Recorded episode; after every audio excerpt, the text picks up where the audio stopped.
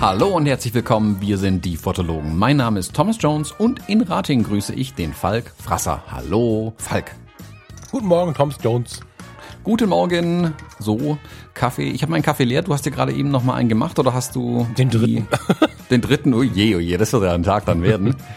so, Falk mit 200 Puls vor lauter Koffein im Blut. Ah ja, ähm, leider sind drei, vier Kaffee jetzt über den Vormittag nicht so ungewöhnlich. Aber das sind die kleinen Espresso-Tassen. Also, wenn ich jetzt so einen Becher trinken würde, wo irgendwie so Sprüche draufstehen, so einen, wie du mir mal geschenkt hast, mich den voll machen würde, dann würde ich sterben. Aber in den Dimensionen gesprochen sind es ja nur zwei Kaffee. Weißt du? Ja gut, ich trinke halt immer gleich in der Halbliterklasse, das ist natürlich schon ein Unterschied. Ja, ja. Ähm, und mein, wie ich jetzt wieder festgestellt habe, stelle ich immer wieder fest, wenn ich Gäste hier habe, dass mein Kaffee wohl doch stärker ist, als ich glaube. Also mhm. ich ja, denke mir so, mh, der ist heute ein bisschen, hm, da dürfte ein bisschen mehr Kick dran sein an meiner Tasse Kaffee und andere Menschen reißen die Henkel von den Tassen, weil die äh, Muskeln einfach so anziehen durch das viele Koffein. nee, ich habe äh, diese Nespresso Lungo Größe, das sind ja 150 Milliliter, glaube ich, ne? Also so Omas Kaffeetasse. Und dann auch eher so, also die milden Stärken. Manchmal haben wir diesen Jakobs-Kaffee für den Nespresso, und den gibt es inzwischen auch bei, bei Aldi und so. Der ist ganz gut tatsächlich. Ähm, der hat so eine mittlere Stärke. So ein bisschen über der Mitte. Ich kann so diese ganzen Dark Roast und so, da, da sterbe ich schon selbst bei 150 Milliliter sofort. Das geht nicht. Mhm. Ich sehe mich auch in, in 15 Jahren fange ich an, irgendwie entkoffinierten Kaffee zu trinken oder so. Ein Kaffeehag. Ja, genau. Ja. Ja Wenn es also den dann für den Nespresso gibt, dann sind wir alle alt genug, die, äh, äh, die Nespressos haben, dass wir dann auch Kaffeehag wahrscheinlich in der Dose kriegen. Äh, den gibt's glaube ich schon von Nespresso. Bestimmt. Es also es würde mich wundern, wenn es den nicht gäbe. Ja, doch, es gibt einen Enconvenient. Da muss ich jetzt irgendwie an dieses Café denken, wo wir im Januar drin saßen. Dieses, ähm, ich nenne es mal liebevoll äh, Oma-Café, wo wir mhm. den Kuchen gegessen haben und den Kaffee getrunken. Das war so ein Kaffee-Haag. Café irgendwie. Also das, das, das auch das, das also der Raum, so diese, diese alten Polster und diese ja, Möbel ja. und so. Ja, das war voll Kaffee-Haag trinken irgendwie. Wir waren kürzlich mal im Ruhrgebiet unterwegs und da ähm, haben wir auch haben so ein altes Café gefunden in Recklinghausen. Also ich kannte das schon in Recklinghausen-Suderwich. Ähm, das hat sich einfach in den Jahren, also ich, ich habe das 2008 das erste Mal betreten und da habe ich schon gedacht, das ist vor 40 Jahren das letzte Mal renoviert worden, hast du Messing-Türgriff mit so, mit so großen Schwüngen der 60er Jahre, so als die ersten Design-Bauhaus-Elemente so reinkamen und dann aber dieses, liebevoll gemeint, alte Leute, Polsterchen auf so ein bisschen wie das Café, äh, wo wir vor unserer vor unserer gemeinsamen Hochzeit im, im Niemandsland, wie hieß das denn da noch? Oh ja, das war auch so schlimm, stimmt. Im Nirgendwo. Also schlimm. Da war, hm, das war halt so. Auch, das war auch so ein alt. Das war geil da. Ja, ja also wo das, wir, das, das, äh, weißt du noch, in welcher Episode wir darüber gesprochen haben? Nee. Ah, vielleicht finde ich es raus, dann verlinke ich es in den Show Notes noch. Die, die Geschichte ist so gut. Also erzähl sie doch kurz. Ja, wir waren, Welche von den Geschichten? nur aus dem Café. Ich meine, wir sind, wir hatten gemeinsam eine Hochzeit zu fotografieren und ähm, Falk ist ja vor solchen Aufträgen manchmal ein bisschen nervös, so ein leichtes Lampenfieber, würde ich mal sagen, was völlig in Ordnung ist. Und dann haben wir gesagt, komm, lass uns noch kurz einen Kaffee trinken, äh, eine Kleinigkeit essen in einem Café oder so. Wir haben noch ewig lang Zeit einfach. Ähm, ich finde es ganz gut, es beruhigt auch die Nerven irgendwie einfach. Und dann sind wir da halt durchgefahren. Das ist ein ganz kleiner Ort irgendwie. Da hast du vom einen Ende ans andere sehen können auf der Hauptstraße und haben da so ein kleines Café gesehen, sind da rein. Da stand nur die Frau hinter, die ist so ein Bäcker, der hat so einen kleinen Kaffeeteil nebendran gebaut. Da stand da eine nette Dame hinter der Theke, da haben wir uns irgendwie ein Stück Kuchen und einen Kaffee bestellt. Und dann kam sie irgendwann um die Ecke, guckt uns fragend und etwas ähm, hilflos an, ob jemand von uns wüsste, wie man Abfluss auspumpt. Und dann ist Falk nach da hinten gestafft in der Bäckerei und ist mit so einem Ding den Abfluss angegangen. Wie gesagt, in voller ich Hochzeitsmontur, also mit Anzug, ja. mit weißen Schuhen, stand er dann da hinten, hat er diesen Abfluss auseinandergenommen. Also mit so einem, wie heißen diese Pömpel, ja, Pömpel diese Saugteile. Pömpel, ja. Genau, hat er dann diesen Abfluss da bearbeitet. Die Frau war überglücklich, uns äh, unendlich dankbar und dann sind wir weitergefahren. Dann war es auch nicht mehr so nervös, habe ich das Gefühl, hast was anderes zu tun gehabt. Vielleicht hat sie das aber auch gemerkt. Vielleicht war das, vielleicht war das ihre Art, dir zu helfen. Eigentlich war der, genau, eigentlich war der Abfluss gar nicht kaputt. ähm, eigentlich war das die Therapeutin im Ort, die einen Nebenjob ja. hatte im Café. Äh, was übrigens in diesem Ort jetzt nicht so befremdlich wäre irgendwie. Ähm, Meinst du, die hat so einen Maßnahmenplan hinter der Theke liegen, im Falle ja. von nervösen Fotografen einfach mal genau. den Abfluss auspumpen lassen? Ja, gibt vier verschiedene Klo-Szenarien, die sie sich auswählen kann, je nachdem, durch welche Tür man geht. ich würde auch gar nicht sagen, dass äh, nervös. Ich glaube, ich habe einfach vor so einem, vor einem großen Auftrag habe ich halt immer so diesen Berg vor Augen. Wenn ich einen Meter einen Meter am Tag drin stehe. Also die ersten drei Minuten reichen mir aus, dann bin ich zu 100 Prozent drin. Vorher stehe ich tatsächlich da und denke mir so, boah, jetzt ist es 7.30 Uhr und um drei Uhr nachts kann ich Feierabend machen. Das ist tatsächlich was, wo die Masse einfach so ein bisschen vor mir steht. Das kriege ich auch nicht so ganz abgeschaltet. Aber entweder eine nette Ablenkung vorher oder halt, ähm, ja, so ein, so ein Sprung rein, dann ist es auch gut und dann genieße ich das auch sofort. Und weil ich weiß, dass es noch nie anders war, kann ich da auch inzwischen ganz gut mit um. Aber ja, hm. hast schon recht. Also der, das wobei das zu zweit auch tatsächlich wertvoll ist. Ne? Also nach wie vor arbeite ich lieber zu zweit und damit meine ich nicht ein Lichtassi, sondern ähm, meine ich tatsächlich zwei Fotografen. Das ist ähm, großartig. Dafür gebe ich auch viel ab von meinem Auftrag. Ähm, so, also jetzt nicht zwei zum Preis von einem, das schaffe ich jetzt nicht. Aber wenn jetzt einer irgendwie anfragt, ich äh, nehme euch zu zweit und dafür kriegst du aber ein bisschen weniger, mache ich das lieber, als wenn ich die große Kohle mache, muss ich sagen. Hm. Ja, man kann sich dabei halt gut unterstützen und genau diese Nervosität, Schrägstrich, Lampenfieber nehmen. Also ich kenne das aus meiner IT-Zeit früher. Wir sind oft zu zweit zu Kunden gefahren, ähm, wo, also wo wirklich die, die IT, das Rechenzentrum gebrannt hat, in Anführungszeichen.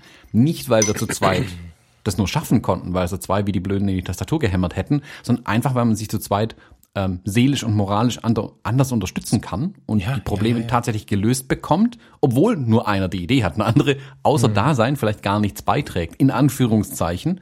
Mhm. Natürlich kann man auch zu zweit an Sachen arbeiten, aber diese, dass man einfach weiß, okay, ich bin zumindest nicht allein in der Kacke, hilft ganz, ganz viel. Und das ist ja dieser, ähm, ich finde es auch, das ist eine schöne Überleitung eigentlich gleich ins Erste, was ich mit dir heute besprechen will. Dieses vor einem Auftrag ähm, nervös sein, Lampenfieber oder vor einem Auftritt oder vor was auch immer. Das kennen die meisten, würde ich behaupten. Ich muss zugeben, dass ich nach dieser äh, langen Zwangspause mit Corona, wo ich jetzt nur ganz selten mal wieder was gemacht habe, wo ich ähm, nicht selbst völlig Herr der Situation war, ähm, habe ich das auch wieder ein bisschen gemerkt tatsächlich. Also nicht, dass ich sage, ah, ich bin nervös und äh, Lampenfieber, aber die Effekte da davon. Ich finde zum Beispiel, ich kann das relativ gut wegsortieren im Kopf, dieses Lampenfieber, dann, dann wirke ich vielleicht nicht so. Ich merke aber die Auswirkung, wenn ich meine Tasche pack zum Beispiel. Weil ich dann nämlich auch diesen... Ja, warte ganz kurz. Natürlich, natürlich ist das so, dass das so, so ein Freund, der mit mir fährt, wie du, viel eher mitbekommst. Ne? Also was ich ja im Job wirklich viel gelernt habe, bis an mein Lebensende, ist sicheres Auftreten bei völliger Ahnungslosigkeit. Also wenn ich jetzt das ist das Erste, was du lernst im Rettungsdienst. Dafür wird viel Zeit verwendet, damit du deinen Gegenüber und deinen Kollegen und die Patienten nicht nervös machst. Keiner merkt, dass ich vorher nervös bin, außer ich bin mit einem Freund unterwegs wie bei dir. Da hole ich mich natürlich aus und dann kriegst du es mit ab, so, ne? Aber das ist auch, ähm, wie du es gesagt hast, das ist auch ja. weg, sobald man das, die Kamera das erste Mal hochnimmt, finde ich. Sobald man drinsteckt, ist es ja. meistens nee, sofort nee, nee, gar nicht. Gar nicht, wenn ich die Kamera hochnehme. Also das ist ja bei jedem anders, vermute ich. will dir gar nicht jetzt dagegen sprechen, aber bei mir ist es der Moment, wo ich Hallo sage. Also wenn ich ja, jetzt, das meine ich, also wo es dann anfängt halt. So, also, also sobald es losgeht, ist es vorbei. und habe einmal gesagt, genau, hi, ich bin der Falk, ich bin euer Fotograf. Also gut, beim paar Mal so ich nicht vorstellen, aber bei der Gesellschaft oder bei den ersten Gästen oder so. Und sobald das gelaufen ist, ist ähm, der richtige Modus an. So, ja. Hm.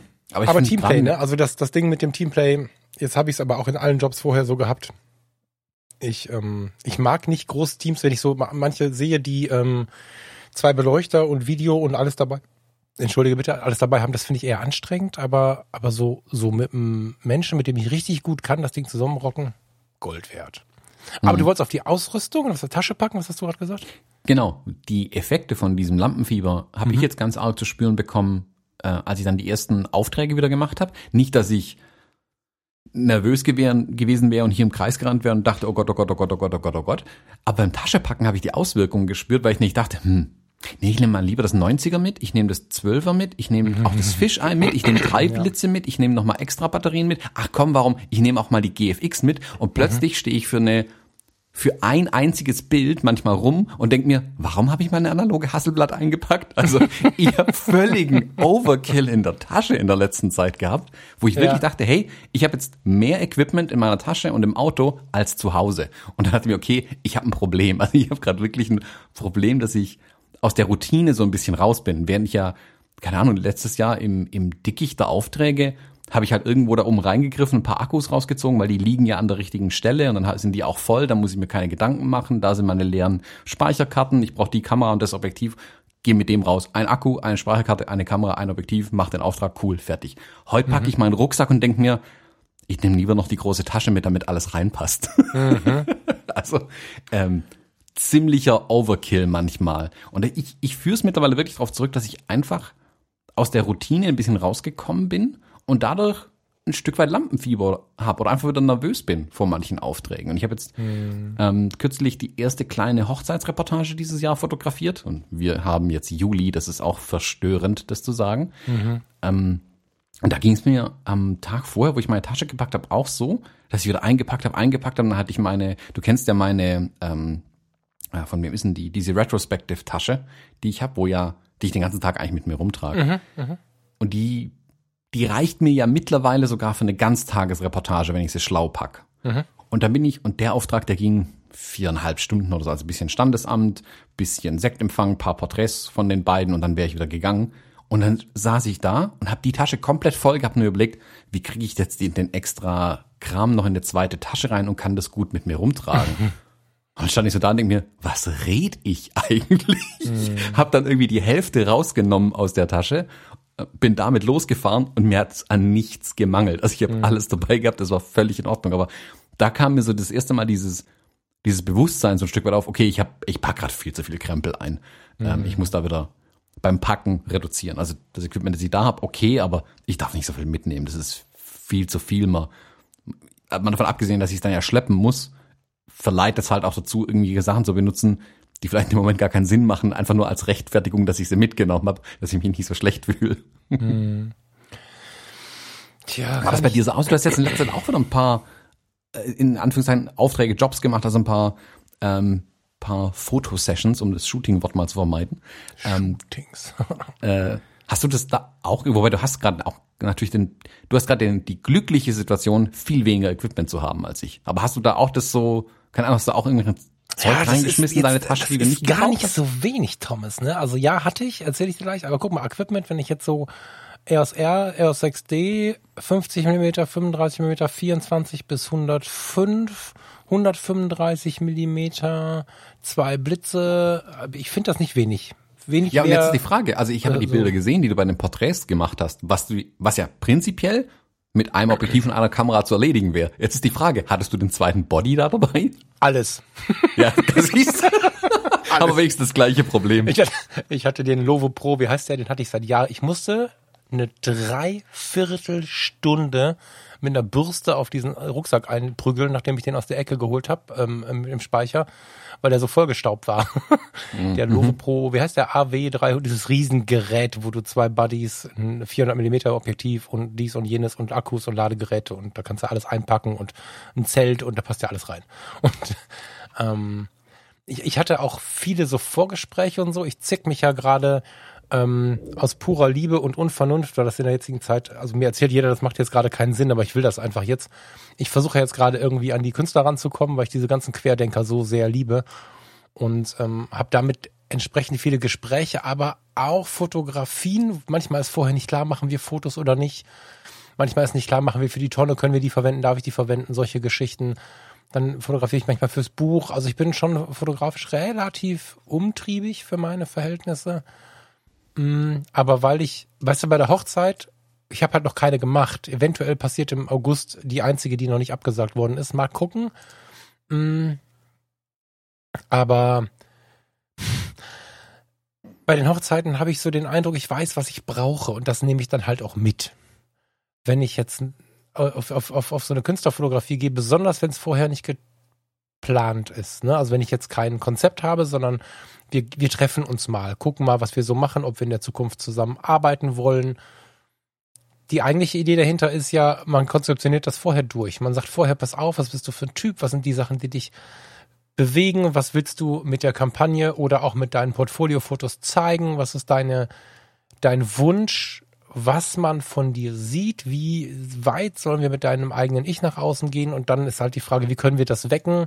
Fahren wir dafür ans Meer, fahren wir dafür in die Berge, fahren wir dafür auf den Hauptbahnhof? Wie verbinden wir das vielleicht auch mit der Kampagne, um die es geht, mit dem Produkt und so? Das sind ja so viele Fragen, die man vorher einfach per äh, WhatsApp-Audio oder am Telefon klärt, um dann in eine gesicherte Situation zu fahren. Da kann ich bestimmt mit einer Kamera und einem Objektiv auf losfahren. In dieser unklaren Situation wusste ich ja gar nicht, was kommt.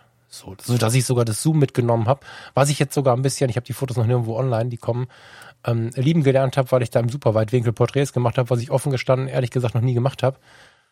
Ich habe alles mitgenommen. Das war schwierig, weil die das eine oder andere ähm, ähm, ich brauche, ich muss glaube ich mich an Shooting gewöhnen. Ne? Es gibt kein anderes Wort, oder? Nee. ähm, äh, hat halt auch dazu geführt, dass ich über irgendwelche Zäune klettern musste und so weiter und so fort. Also das war auch hinderlich mit diesem riesigen Gerät, aber solange nicht klar ist, was passiert, packe ich das schon alles ein. Ich bin ja, sogar kurz davor, aber das, ich habe halt, ich habe mir ja diese Octabox gekauft, wo ich dachte, ich könnte sie gut mobil zusammenbauen von Goodox. Das ist eine 100, eine 100er, eine 95er.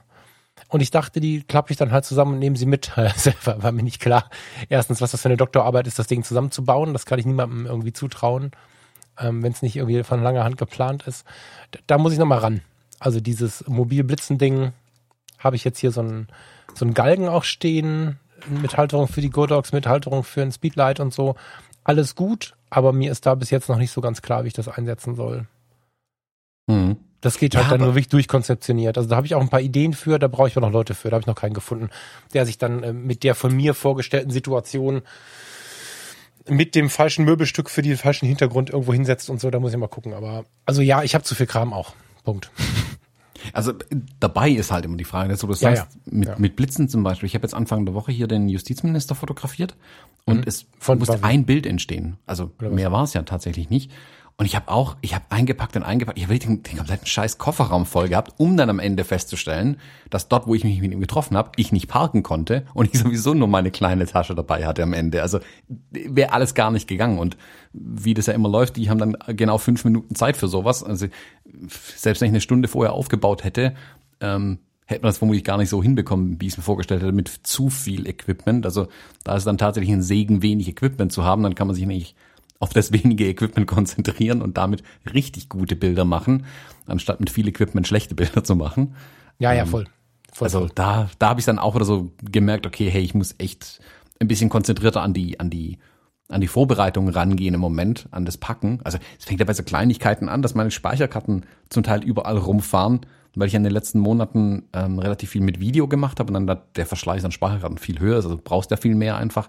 Und dann mhm. fahren die überall rum und da weiß ich gar nicht, welche leer sind und welche nicht. Da habe ich mir kürzlich in meinem Wahn einfach nochmal zwei neue bestellt, weil ich irgendwie das Gefühl hatte, ich habe im Moment zu wenig Speicherkarten. Mhm. Hier liegen noch immer 12 128 Gigabyte Karten. Ich weiß gar nicht, wie ich die voll kriegen soll eigentlich. Ja, zwölf sind es mittlerweile. Ja. Ja, ich, also krass. Ja, zu viel ist halt auch scheiße, ne? Also wenn, wenn ich jetzt, deswegen habe ich das gerade versucht, so ein bisschen aufzuschlüsseln. Wenn ich jetzt mich mit jemandem treffe, wir so das Meer der Möglichkeiten anschauen wollen und so, dann ist es auch gar nicht schlecht, verschiedene Bootstypen dabei zu haben, um da einfach auch so ein bisschen durch die Wasser zu kommen, wenn man schon mal was probieren möchte. Ähm, aber es darf halt auch nicht zu viel sein. Also ich hatte ja, ich habe ja so ein bisschen im Hinterkopf, also ich mag das ganz klassisch, wenn es auch nichts Neues ist, in einen Herzensort die eigene Welt zu pflanzen. Also ne, das klassische, was gibt's denn da? Es gibt ja so dieses klassische Sofa vor dem Studio-Hintergrund am Strand. Hat ja, glaube ich, Andreas Jons zuletzt mitgespielt. Das ist, glaube ich, eine Uridee von Lindbergh von vor vielen Jahren. So ein Studio-Setup einfach mit raus in die Welt zu nehmen. Mag ich total.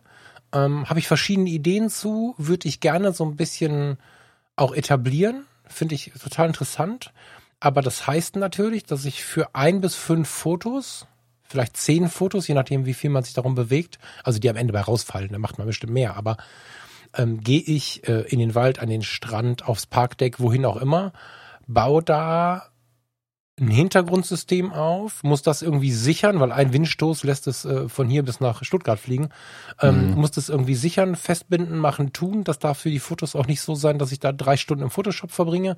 Das heißt, bisschen mitdenken, richtige Farben für die Bänder und so ist nicht schlecht muss den Galgen dahinstellen. Im Zweifel muss der auch noch gesichert werden, muss diese, diese Godox-Box da dran bauen, den ganzen Kram. Also ich muss das irgendwie dahin transportieren. Also das ist so eine logistische Leistung, dass ich da im Prinzip auch schon gar keinen, das, das kann ich erst machen, wenn ich dann mit dem einen und der anderen wirklich tiefer im Gespräch bin und dann derjenige Bock auf, auf so eine Nummer hat. Ne? Das ist nichts, was du jetzt einfach so.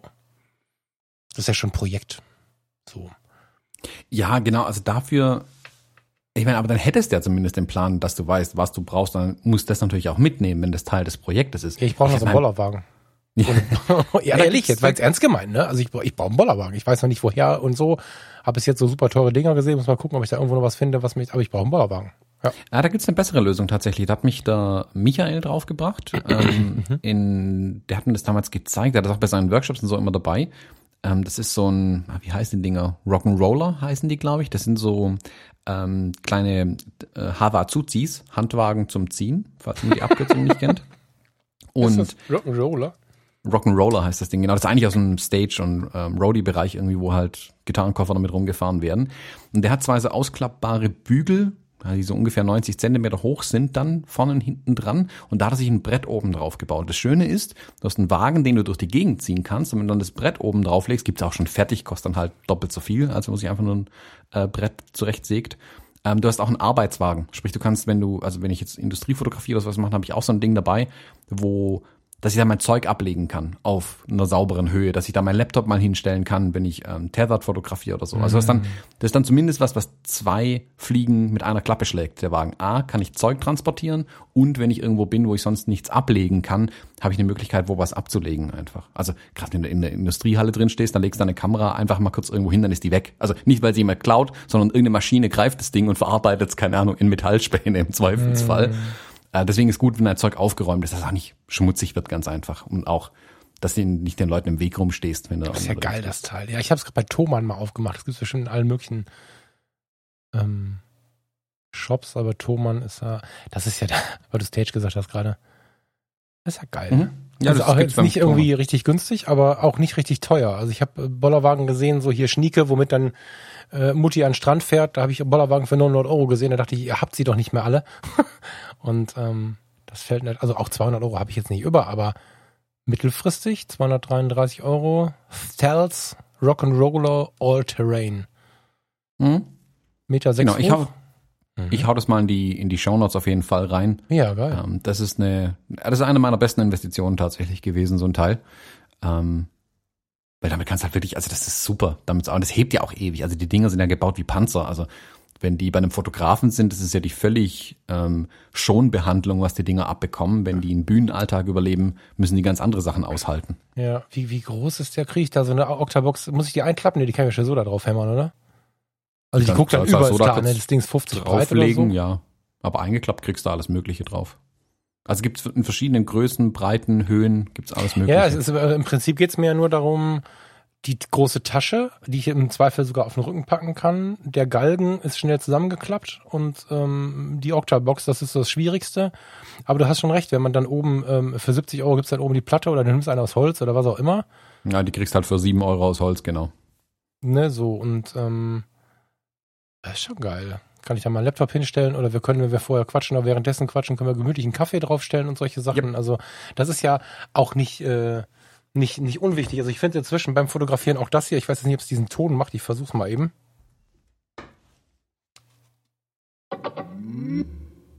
Haben wir das gehört? genau, also hier so eine, so eine JBL Boombox oder sowas ist ja inzwischen beim Fotografieren jetzt nicht, nicht unwichtig. Also scheiß auf JBL, das ist jetzt zufällig eine JBL, aber äh, und all sowas dann mitnehmen zu können, irgendwo draufstellen zu können, neben die Kaffeetasse, geiles Teil. Das, boah, das ist ja der total Gamechanger, Thomas, vielen Dank. Das ist super sowas. Also würde ich tatsächlich nicht mehr missen wollen. Ist mir nur zu viel Auswahl, wenn ich das so sehe. ich weiß nicht, überhaupt nicht, wo ich anfangen soll. Und ja, ich muss jetzt gerade auch überlegen, welchen ich eigentlich habe. Da gibt es wirklich tausend irgendwie. Ah, Längenverstellbar, das ist ja geil. Ja, den habe ich nicht. 210. Wieso ist der denn günstiger als die, die nicht verstellbar sind? Ist der, dann kann der da nicht so viel? Belastbarkeit 227 Kilo. Na, kannst drauf rumfahren im Zweifelsfall. Krasser Scheiß. Ja, tolles Ding auf jeden Fall. Ähm, Prädikat, wertvoll. ja, wobei, wie gesagt, aber meistens ist es dann auch Overkill. Also ich brauche das auch nur für die großen Sachen. Ich da jetzt, wie gesagt, wenn ich dann irgendwo damit durch Stuttgart durchroll, ähm, weiß ich auch nicht, ob das so schlau dann wäre. Vor allem, da war es so abschüssig, das wäre die ganze Zeit davon gefahren, das Ding. Mhm. Sehr gut. Ja, Und auf die Hochzeiten mitnehmen ist es vielleicht auch ein bisschen Overkill, bevor jetzt jemand auf die Idee kommt. Wisst ihr, was ein Problem ist? Batterien. Vor allem, wenn sie leer sind und entsorgt werden müssen. Jedes Jahr werden etwa 40 Milliarden Batterien weltweit verwendet. Wenn nur ein kleiner Prozentsatz davon durch Akkus ausgetauscht wird, trägt dies bereits dazu bei, die Umwelt zu schonen. Aber wenn man hohe Ansprüche an die Akkus stellt, merkt man schnell, dass nicht alle Akkus gleich gut sind.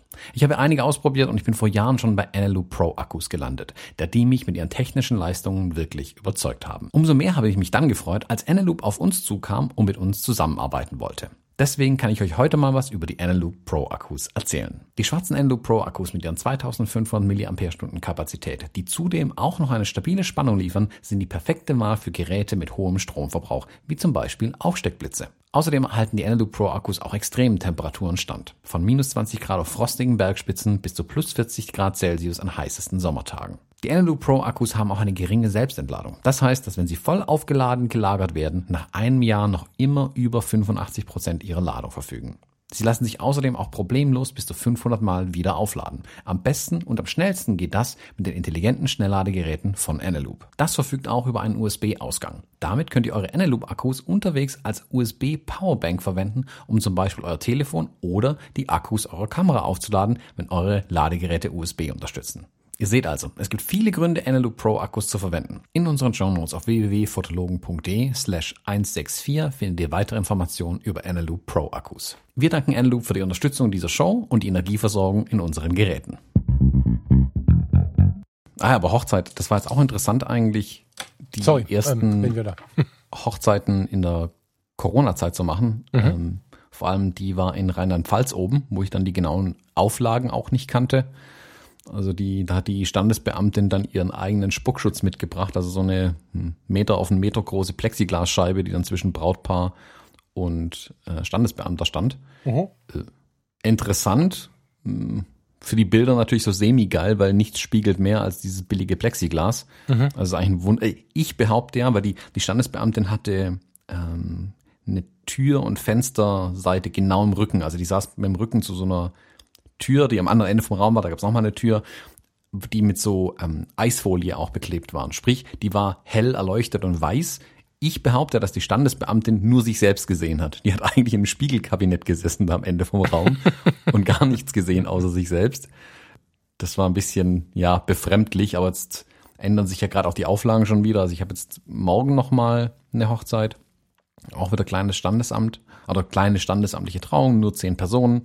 Das ist alles, glaube ich, recht überschaubar. Großer Raum, das finde ich gut. Die ist jetzt, die ist auch wieder drin in dem Raum. Da ist der Raum aber auf jeden Fall größer. Ähm, da bin ich mal gespannt, wie sie es machen. Scheinbar kann man da auch den Mindestabstand einhalten, sprich, es muss dann keiner mit Masken drin sitzen. Dann könnte mhm. das sogar ein verhältnismäßig normales Bild ergeben dann. Mhm. Mm, aber schauen wir mal, wie das dann aussieht. Also in, bei der Hochzeit in Rheinland-Pfalz, da waren sogar die, Sitzplätze, Sitzplätze, Ausrufezeichen, beim Sektempfang namentlich zugewiesen. Also jeder hatte einen Sitzplatz zugewiesen mhm. bekommen und dann musste im Hof quasi über ja, fünf Meter Entfernung zugeprostet werden eigentlich. Ähm, bisschen befremdlich, aber naja, dafür hat man dann ja 28 Objektive dabei, um da ein bisschen in die Trickkiste zu greifen und künstlich Nähe zu erzeugen. Ja. War doch gut, dass ich so viel dabei hatte.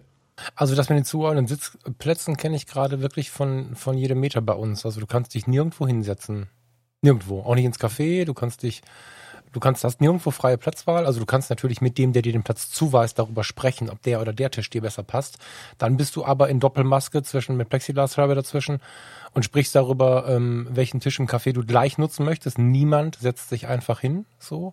Mhm. Oder darf sich einfach hinsetzen. Es gibt noch die, die noch nicht, die es noch nicht wissen, aber so. Und selbst jetzt, ähm, off topic, sorry, ähm, in der Therme war es so, ähm, das haben wir ja gewagt letzte Woche. Ähm, unfassbar gut organisiert und wir hatten unsere, du hast ein Headquarter immer, wir hatten jetzt eine Entspannungsmuschel, das ist so ein, wie so ein Riesenstrandkorb, wo du auch zu zweit drin liegen kannst, äh, mit so Deckel drüber und so.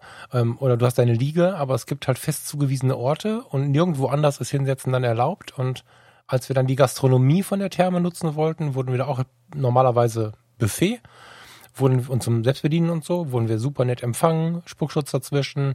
Ähm, ich bringe euch zu eurem Tisch. äh, ich bin die, keine Ahnung, Tatjana, darf ich euch duzen? Ja, hi, ich bin der Falk, ich bin die Farina. Okay, cool, komm, ich bringe euch zu eurem Tisch. Ich bin jetzt auch äh, die, die sich die ganze Zeit, bis dass ihr fertig seid, um euch kümmert. Dann hat sich die nächste an die Begrüßungsstation gestellt und hat Tatjana uns was zu trinken geholt, hat uns die Karte gezeigt, die Angebote erklärt, was zu essen geholt.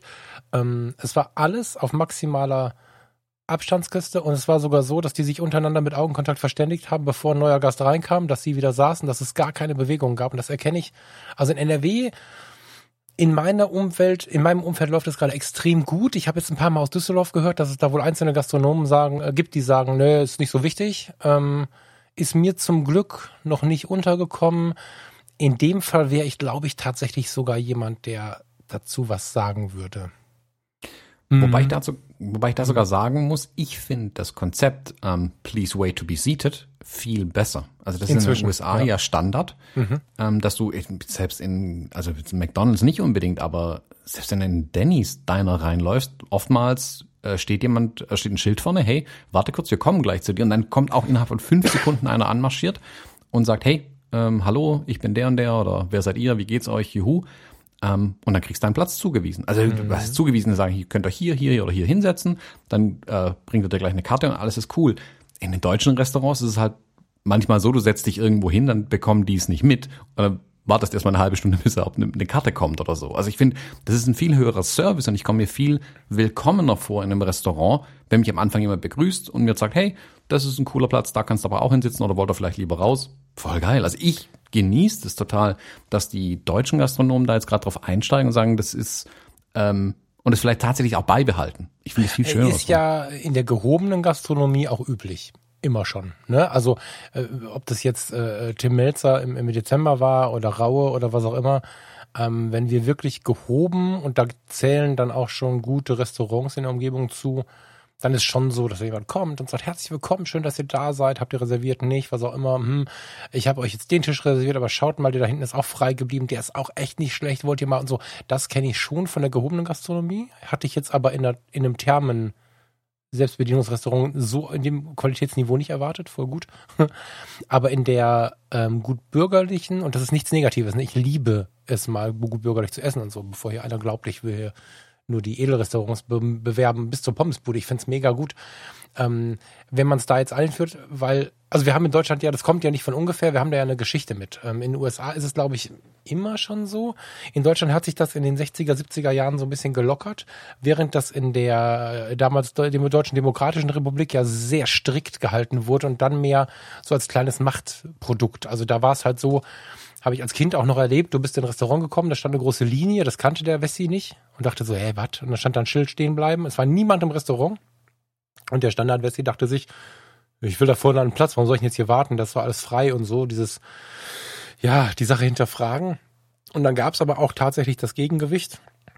Ja, das da vorne ist ihr Tisch und dann sitzt du, da stehst du da und sagst, Entschuldigung, der ist an der Wand, da hinten sind ganz schöne Plätze am Fenster, sind die reserviert? Nee, aber ich habe ihnen jetzt den zugewiesen. Also das, da gab es mal ein Spannungsfeld und viele, die das erlebt haben, ähm, wollen dieses zum Platz bringen auf die normale Art und Weise nicht.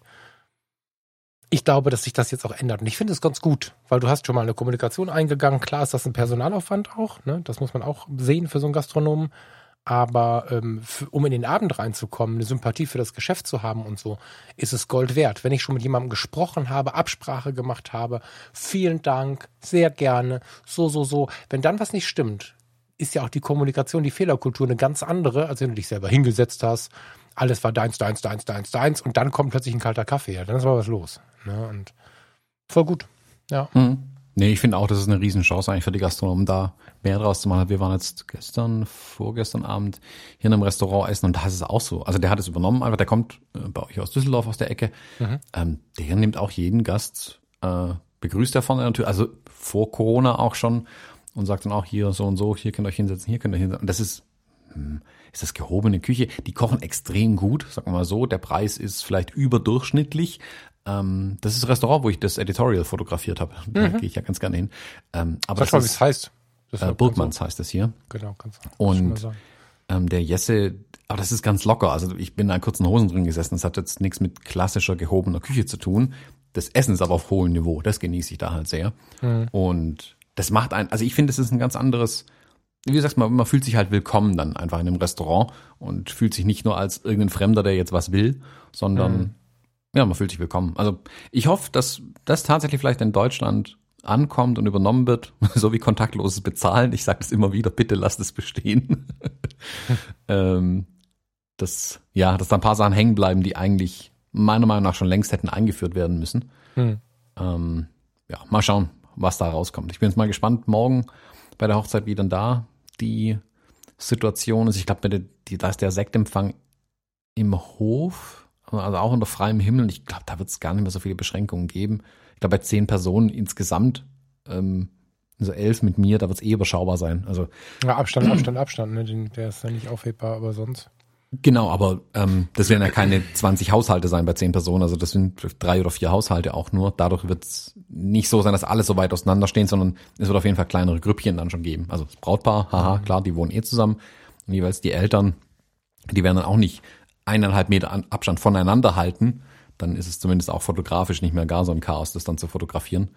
Ähm, ja, wobei ich das gar nicht so schlimm, also jetzt habe ich gut reden, weil ich habe es noch nicht gemacht, ne? Vielleicht jetzt August, aber ähm, ich bin ja sowieso auch bei Regen und solchen Sachen, ich bin ja dafür immer wirklich zu fotografieren, was war. Und wenn wir in Corona ge geheiratet haben, dann würde ich jetzt schon erstmal versuchen, meinem Paar zu erklären, dass äh, ich persönlich dafür plädieren würde, die Situation halt auch mit dem mit dem leichten Fokus auf diese Situation. Also man kann jetzt mit Telebrennweiten verdichten und so, oder man kann sagen, nee, ähm, wir haben in Corona geheiratet, weißt du noch damals, wir mussten alle Abstand halten und so ich würde mir da, glaube ich, gar nicht so einen großen Schädel machen. Wenn das Paar jetzt sagt, ich soll alles darum geben, dass man das nicht so sieht, dann würde ich wahrscheinlich äh, mit 135 bis 300 Millimetern die ganze Zeit einen Meter weg oder 50 Meter weg rumrennen, aber ähm, naja, das ist gar nicht so, so sehr mein Problem tatsächlich. In, also ich zeige schon, was ist. Das ist ja auch mein Anspruch eigentlich. Ich will das mhm. nicht verstecken. Also ich habe auch die Plexiglasscheibe und die Masken und das ganze Ding fotografiert.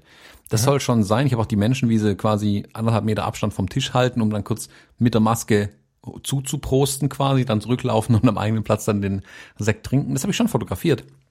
Es stellt dann aber natürlich für eine, vor, ich sag mal, Herausforderung mm, in deiner, in deinem eigenen Stil einfach. Also während halt ähm, du rufst ja, sag ich mal, Bilder immer wieder oder Bildgestaltung hast du ja mhm. gespeichert und verinnerlicht und die rufst du einfach ab und die funktionieren und das ist cool. Nicht, mhm. dass ich die Herausforderung nicht mag, aber es ist eine Herausforderung plötzlich an einer Stelle, wo ich eigentlich nicht damit rechne. Also das klingt jetzt wieder komisch, aber irgendwie sind dann doch viele Situationen sehr, sehr gleich bei einer Hochzeit. Und ich weiß mhm. genau, wo ich stehen muss. Ich weiß genau, wo die Leute stehen werden, ohne die mhm. zu kennen, weil es immer wieder gleich passiert einfach. Mhm. Jetzt ist es plötzlich anders. Und da ist dann oft so, dass ich dann halt einfach da stehe und sage, hey, cool, aber hier brauche ich jetzt auf einmal, keine Ahnung, die 35 Millimeter ähm, oder die, die 50 statt den 35 Millimetern. Obwohl das, also einfach weil die Abstände anders geworden sind. Das ist mhm. nicht schlimm in Anführungszeichen, aber anders auf jeden Fall. Also macht ein Stück weit auch Spaß, mal was anderes zu fotografieren. Ich will das nicht nur schlecht heißen, aber stellt dann auf jeden Fall vor Aufgaben tatsächlich, da nochmal drüber nachzudenken und zu schauen, okay, wie fotografiere ich das jetzt eigentlich? Also A, dass man sieht, hier wurde Abstand gehalten. Es ist aber trotzdem irgendwie ein Gefühl von Nähe da, also nicht physische Nähe, sondern hey, wir feiern ja mit dem Brautpaar. Und da fand mhm. ich dann, also ich habe jetzt ein Bild im Kopf zum Beispiel, das Brautpaar saß irgendwo im Schatten und wie gesagt, dann kam halt ein, ein Pärchen her, die einfach näher ran wollten, deswegen aber extra die Maske aufgezogen haben, um ihn dann am Tisch zuzuprosten. Also nur äh, Flugprost, also auch die Sektgläser hatten noch anderthalb Meter Abstand.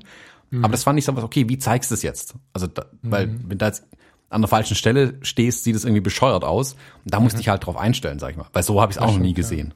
Ja, also da muss man ein bisschen drüber nachdenken einfach. Also ist stimmt, aber auch spannend tatsächlich. Also ich will es nicht nur negativ sehen, aber das ist so ein erlerntes Wissen, mit dem fange ich vermutlich hoffentlich nächstes Jahr nicht mehr an, weil wir dann nicht mehr mit Masken uns zuprosten. Ja, also ich bin da ja noch nicht so. Es gibt also die ersten, äh, die ersten Vermutungen, dass es sein könnte, dass, dass die Immunität auch nach Impfung nur acht bis zwölf Wochen hält, dann ist das wahrscheinlich ein Lebensthema für uns. Aber ich will nicht schwarz malen. nein, nein, mein spannend. Präsident hat gesagt, dass alles gut ist. ja, genau.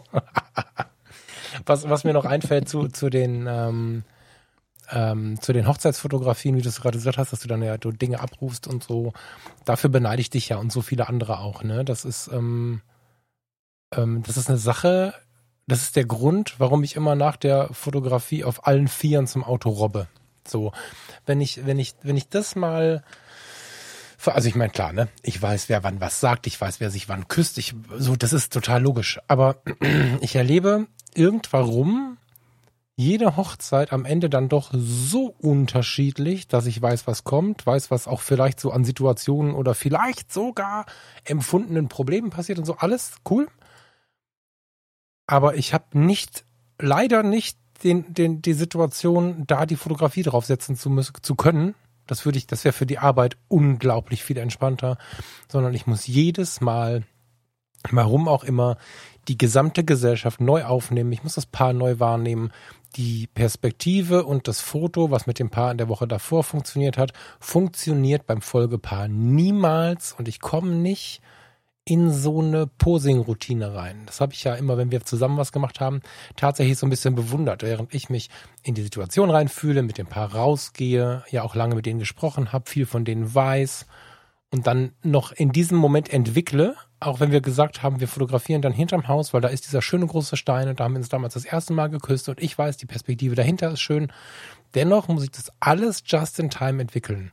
Das macht sicherlich personenbezogener, stimmungsbezogener und so. Am Ende hast du aber super geile Fotos, die nicht weniger davon haben, aber hast so ein bisschen mehr Routine damit. Dafür, echt, da, da würde ich mir wünschen, dass ich das irgendwann, bevor ich die Klappe zumache, noch mal irgendwie hinbekomme. Ich muss jedes Mal von vorne anfangen. Das macht mhm. mich echt müde so.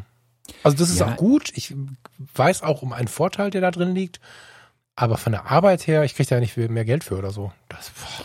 Also das kannst du mir noch mal gerne beibringen. Ich meine, du versuchst das ja seit drei Jahren, aber ja, ich meine, ich habe da eigentlich die Lösung tatsächlich und das behaupte ich nicht bei vielen Sachen. Die Lösung dafür ist aber halt Routine und das fehlt mir ja sogar im Moment tatsächlich. Also für mich, ich hatte das gleiche Problem früher, bis ich halt mal ein Jahr lang 30 Hochzeiten runtergebolzt habe und plötzlich hast mhm. du die mhm. Routine. Dann hast du nämlich, also wenn du mal jede Woche auch ein anderes Brautpaar hast, ganz wichtig, wenn du jede Woche ein anderes Brautpaar hast, hast du 30 Brautpaare fotografiert und hast 30 mhm. Typen Menschen kennengelernt und hast einfach in Anführungszeichen jedes Problem mal gesehen. Und dann kannst mhm. du auch davon zehren und abrufen, was du beim letzten Mal gemacht hast, was du weißt, was immer funktioniert, was funktioniert nie. Und während es bei mir mittlerweile, hm, ich würde es jetzt nicht Hochzeitsfotografie mit System nennen wollen, da gibt's ja hier Robert Valenzula, der schreibt da gute Bücher drüber.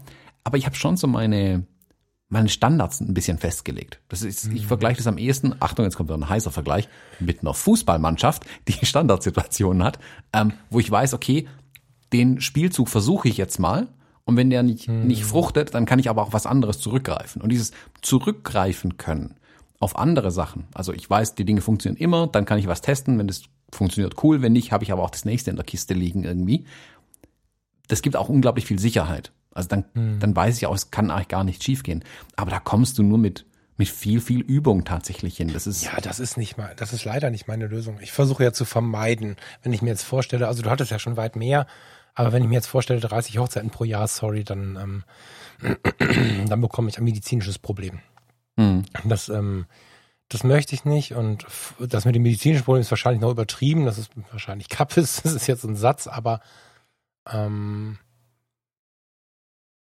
selbst wenn viel geht, also wenn ich jetzt zehn Hochzeiten im Jahr habe, sage ich, oh Gottes Willen, stopp, würde ich dann schreien, weil ich möchte, ich möchte aus heutiger Überzeugung, vielleicht ist das morgen anders, ich möchte nicht nur Hochzeitsfotograf sein und ich bin ja auch so eine Heulsuse und ich bin ja auch so ein Emo-Typ und so und ich möchte tatsächlich jede einzelne Hochzeit so wahrnehmen, dass wenn dann jemand von der Liebe was erzählt und er ist gerührt, dann möchte ich mich auch ab und zu hinter der Kamera verstecken müssen, weil damit keiner sieht, dass ich dann jetzt auch gerade mal irgendwie äh, eine halbe Träne im Auge habe und so. Also ich möchte diese Begeisterung ähm, so intensiv halt leben, als wenn ich jetzt ein Gast wäre oder ein Bekannter von denen. Ich glaube, dass es auch gute Fotos macht. Andererseits ist es aber auch eine Frage von Belastung. Also ich kann mir nicht vorstellen, 30 Hochzeiten zu fotografieren.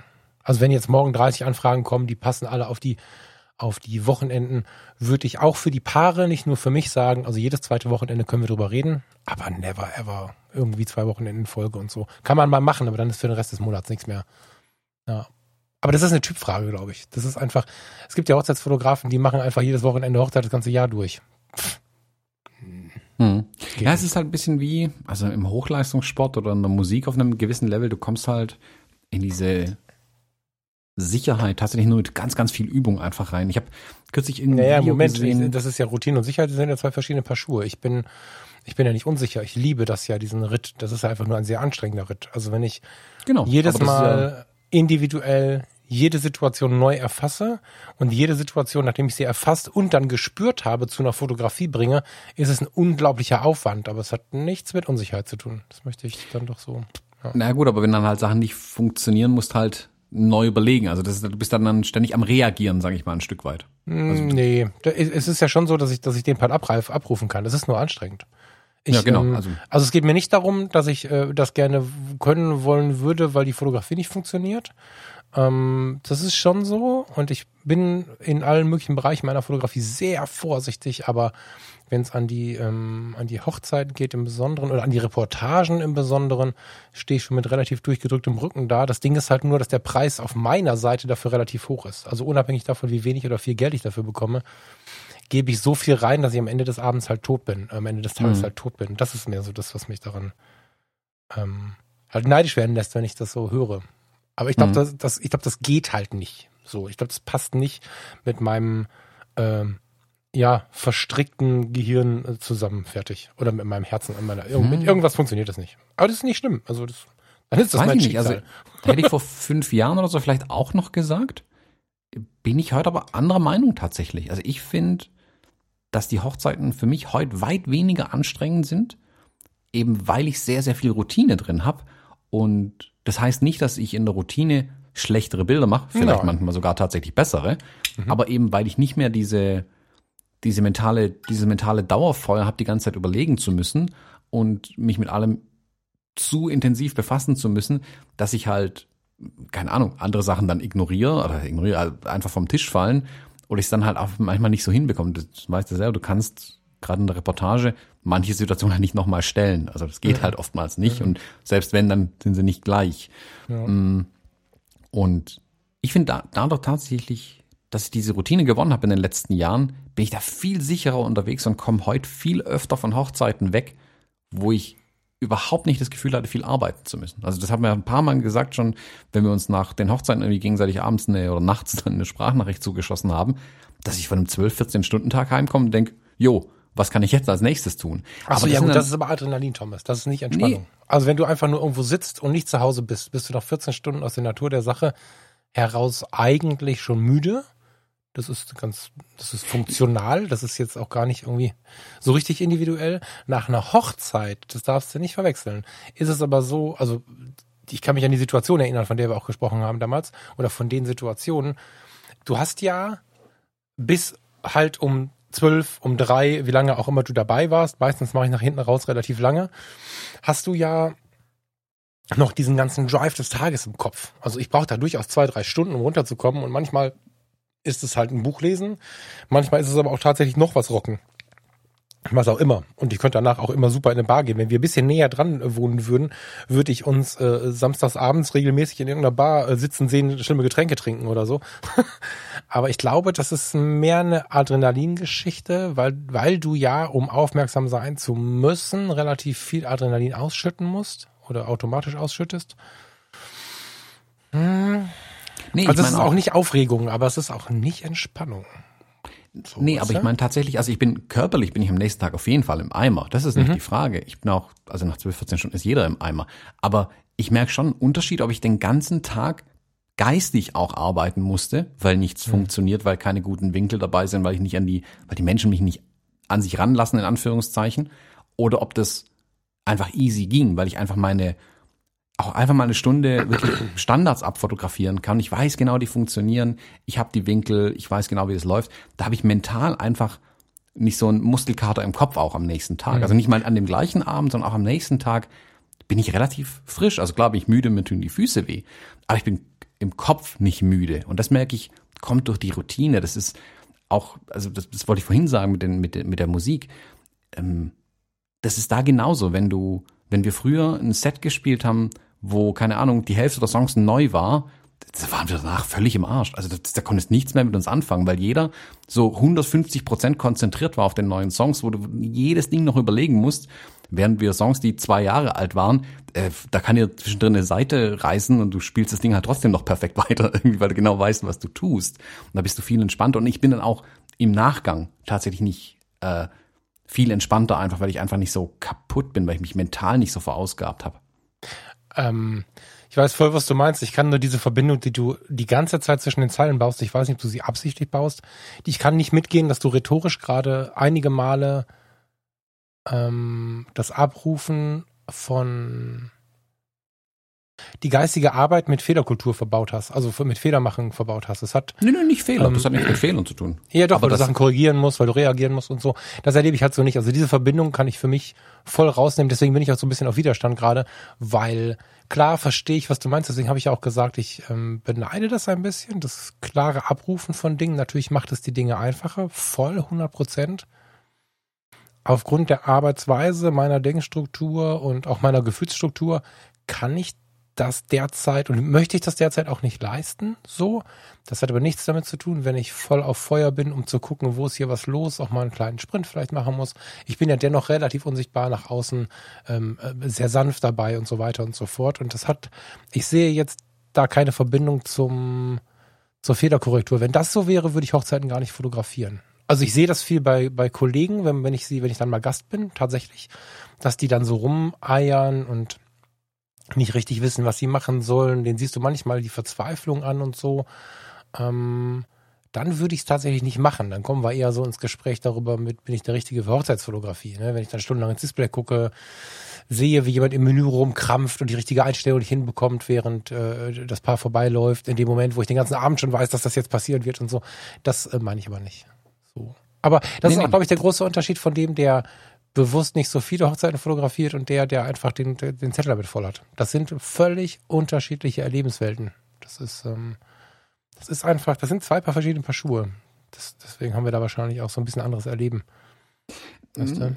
Na gut, das ist ja nochmal ein anderes, ich weiß, also ich kenne die Fotografen und Fotografen, die du meinst, also nicht namentlich, aber ich weiß, man welchen, sag mal, Wissensstand typ. oder welchen Könnenstand, welchen Typ die haben. Das sind die, die auch bei einem Shooting äh, ständig irgendwie in den Menüs rumklicken und mit der Technik kämpfen. Da bist du ja noch gar nicht film genug, um das zu fotografieren, was du eigentlich möchtest. Das, ist ja eine, das können auch Pros sein, die einfach für den Bereich nicht so gut geeignet sind. Das können auch richtig gute Fotografen sein, die aber eigentlich auf der Hochzeit oder in der Reportage nicht so viel so, weißt du, die, die, die Hochzeitsfotografie ist ja auch so lukrativ, was natürlich Leute anzieht, die vielleicht gar nicht so richtig richtig sind in dem, was sie da tun. Ich würde jetzt gar nicht sagen, dass das schlechte Fotografen sind. Die sind halt ja, nee, in dem Moment halt überfordert, halt, so, ne?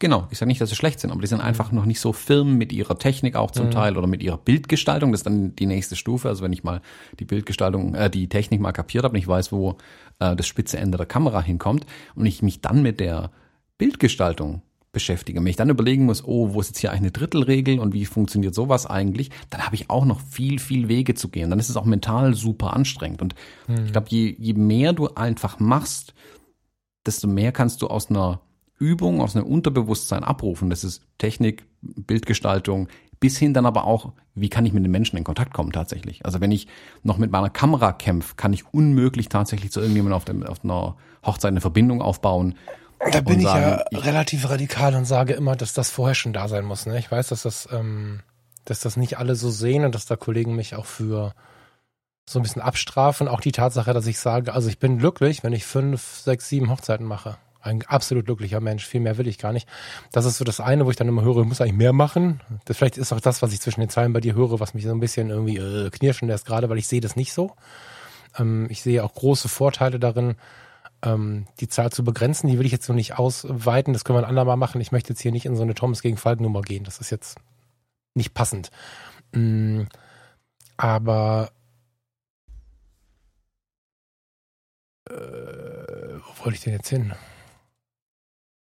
Ähm, ich sage ja, dass wenn ich in der Fotografie, Hochzeit, Porträt, wann auch immer lernen muss, mit den Menschen umzugehen, dann soll ich das nicht fotografieren. Da bin ich relativ krass. Jetzt ähm, habe ich natürlich mit dem mit der Vorbildung im Gesundheitswesen boah, und seit Kind auf Jugendarbeit und Kram habe ich natürlich gut reden, aber ich behaupte, dass in der Fotografie absolut notwendig ist, dass ich bevor ich damit anfange Menschen zu fotografieren, das sehr weit ausgebaut habe. Also ich, ich bin der Meinung, dass es am Menschen zu versuchen, das geht halt nicht.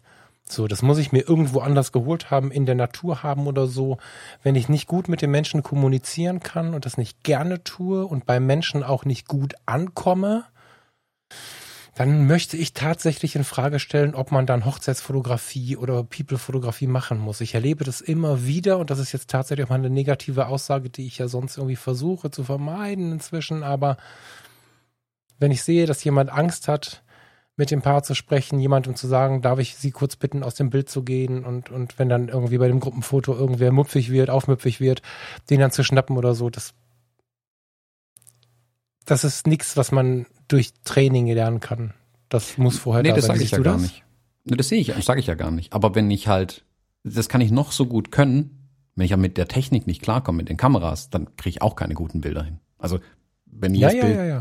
ja. über- oder unterbelichtet ist, dann kann ich noch so gut mit den Menschen umgehen. Bringt Das musst du vorher nichts. noch wissen. Das musst du vor den Menschen noch Genau, das sage ich ja. Also- das ist, aber am es sei Ende denn, du kann willst mal Hochzeit üben, machst es billig, dann ist ja alles gut. Aber dann müssen auch alle im Bilde sein, was du nicht kannst. So. Genau, aber um am Ende dann auch wirklich diese, diese Nähe auf den Bildern erzeugen zu können, dass es wirklich aus, ich sag mal, aus einer ähm, Gastperspektive fotografiert ist, nenne ich es mal so. Also jemand, der einfach auch nur Gast war, das sind ja oftmals die, die schönsten Bilder, weil dann halt eine gewisse Nähe zu den Menschen einfach entsteht. Wenn ich halt nur mit meiner Technik kämpfe, komme ich da auch nicht hin. Wenn ich nur mit meiner Bildgestaltung kämpfe, komme ich da auch nicht hin. Also Ja, das, das alles geht ein Stück weit Hand in Hand und du brauchst natürlich in allen Bereichen ähm, deine Übung. Also wenn du noch nie mit Menschen gesprochen hast, wirst du es auch nicht schaffen. Aber wenn du ähm, der beste äh, Smooth Talker der Welt bist, aber halt die Kamera nicht bedienen kannst, bringt's auch nichts. Also Funktioniert aber besser als andersrum. Ein Typ, der richtig krass in der Gesellschaft ist und dann die Vollautomatik anmacht, macht bessere Bilder als der, der nicht mit den Menschen umgehen kann, technisch aber super ist. Davon bin ich tatsächlich überzeugt, bei aller Liebe zur guten Fotografie. Bei aller Liebe zur Bildgestaltung, bei aller Liebe zur Betrachtungspsychologie, zu all diesen Dingen. Der, der richtig gut mit den Menschen umgehen kann und intuitiv in der Vollautomatik fotografiert wird bei einer Hochzeit, die besseren Momente, wenn auch nicht in so einer schönen Bildgestaltung abbekommen, als der, der nicht merkt, dass er zum Beispiel zwischen zwei Mimiken fotografiert. Und so hatten wir bei Porträtfotografie oft schon mal drüber gesprochen. Ähm, dann sind die Ausschnitte nicht so cool, aber ich glaube, für das Paar ist der Outcome tatsächlich besser, als wenn du so einen Nerd da am Start hast, der zwar die Kamera super geil bedienen kann, aber die Situation nicht mitbekommt. Ja, da, da, also ich fände vermutlich beide nicht so spitzenmäßig die Ja, Bilder, absolut aber das nicht. ist dann Ja, ja. der eigene Anspruch. Aber du kriegst halt keinen, also das sind halt Jäger und Sammler. Das ist wie so, ah, das ist auch ein bisschen fies formuliert, aber Menschen, die halt rumlaufen, einfach alles Mögliche fotografieren. Irgendwann wird schon mal ein gutes Bild dabei sein. Das Mhm. passiert da auch. Und wenn jemand sehr nah an dem Menschen ist, dann ist da sicherlich auch ein paar gute Bilder dabei, keine Frage. Aber wie viel Intention und Absicht da dann dahinter steckt, stelle ich in Frage, wenn es Mhm. halt aus 4000 Bildern zwei gute sind ähm, oder ich mittlerweile, keine Ahnung, einen Bruchteil davon zum Teil mache und aber halt jedes Bild sitzt in jedem Bereich. Also Mhm. das ist schon, Aber also, wir sind jetzt hier ein bisschen sehr ins Thema Qualität abgerutscht. Ne? Also ich spüre hier so ein bisschen auch irgendwie eine Diskussion, die ich gar nicht empfinde und auslösen wollte. Ähm, ich habe gar keine Gegenposition zu dir. Alles, was du sagst, ist Nö, nö, ich, ich glaube, ich bin, ich bin, wir sind da relativ nah beieinander. Wir formulieren es vielleicht ein bisschen unterschiedlich, aber ähm, ja, Qualität. Ja, ich, ich sag ja immer, dass ein Bild muss nicht gut sein, es muss wichtig sein. Also ich habe auch Bilder äh, in meinen Reportagen drin, wo ähm, dann der Fotostammtisch sagt, äh, das ist aber unscharf. Ja, es ist aber ein wichtiges Bild, für das braucht man. Es ist an sich gut, es ist emotional tief, da steckt was drinnen im Bild. Ähm, die Leute werden das 40 Jahre lang äh, mit Freude anschauen. Mm, Wir hatten das jetzt die Tage geschrieben. Ein, einer von den Hörern hat mir es geschrieben auf unser Gespräch, was wir letzte Woche mit Kai geführt haben. Shout, Shoutout an Kai Beermann von Gate 7, ausgeschrieben nicht als Zahl. Da habe ich auch irgendwas von unscharfen Bildern erzählt und er hatte da die Bilder von äh, Robert Kappa ähm, aus der Landung in der Normandie sofort vor seinem geistigen Auge. Und d- da ist es ja genauso. Also technisch betrachtet, nüchtern am Fotostammtisch, sind die Bilder ja echt mies. So. Aber eigentlich sind sie super und es sind wichtige ähm, Zeitdokumente einfach. Das ist jetzt bei einer Hochzeit vielleicht ein bisschen ein großes Wort für die beiden, sind es aber wichtige Zeitdokumente für ihre Kinder auch noch. Und da muss es nicht immer perfekt sein, aber es hilft viel, wenn man weiß, was man tut. Sag mal so.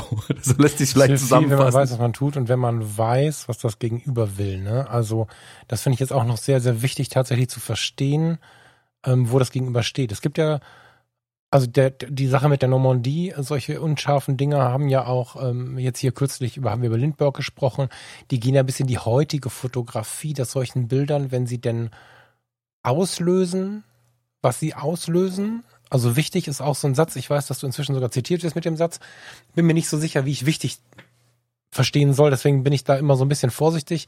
Aber äh, also mein Satz ist ja dann spürbar. Und sobald so ein Bild spürbar wird, ähm, hat es ja eine Relevanz. Die Frage ist halt, wer ist der Betrachter? Ja, also was sich so Bilder, gerade dieser, dieser Couleur in so einer Ausstellung alles anhören müssen, da müsste man mal über Tag ein Aufnahmegerät hinhängen, das ist der Hammer.